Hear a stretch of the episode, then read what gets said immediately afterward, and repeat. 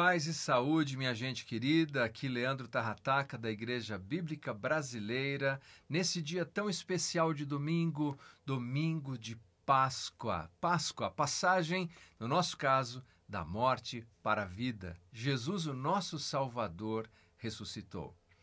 Você sabe que no dia de sábado, há dois mil anos atrás, as autoridades religiosas daqueles dias fizeram de tudo para que Jesus ficasse preso no túmulo. Eles temiam que algo poderia acontecer.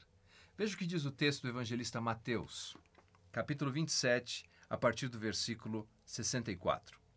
Ordena, pois, que o sepulcro seja guardado com segurança até o terceiro dia, para não suceder que, vindo os discípulos, o roubem e depois digam ao povo: ressuscitou dos mortos, e será o último embuste pior que o primeiro. 65. Disse-lhes Pilatos: Aí tendes uma escolta. Ide guardai o sepulcro como bem vos parecer. Indo eles, montaram guarda ao sepulcro, selando a pedra e deixando ali a escolta. Você percebeu o que eles pediram? Eles pediram uma escolta, eles pediram que a pedra fosse selada. E eles colocaram ali tudo o que queriam para impedir a ressurreição de Cristo. Provavelmente uma escolta romana, Homens que eram verdadeiras máquinas de guerra. Ninguém ousaria chegar perto e tentar roubar o corpo de Jesus. Uma pedra na porta do sepulcro, que, segundo o estudioso Josh McDowell, pesava pelo menos duas toneladas.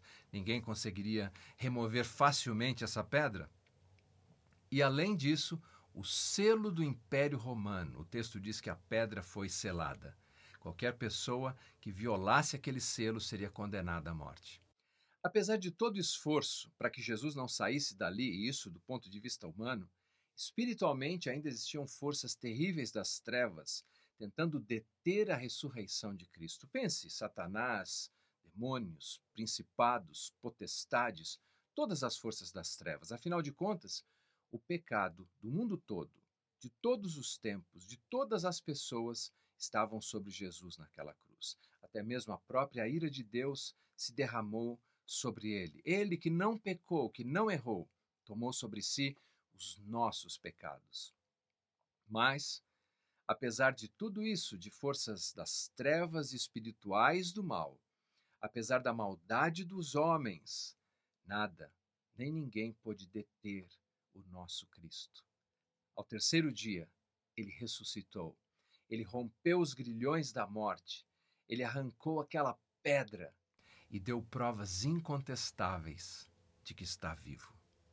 Se a Páscoa é uma comemoração, como dizem alguns, vazia, eu concordo. A cruz está vazia. O túmulo está vazio. Os lençóis estão vazios. Mas a Páscoa, a passagem, o pechá da morte para a vida, enche o nosso coração de esperança. Ele vive verdadeiramente ele vive. Feliz e abençoada Páscoa.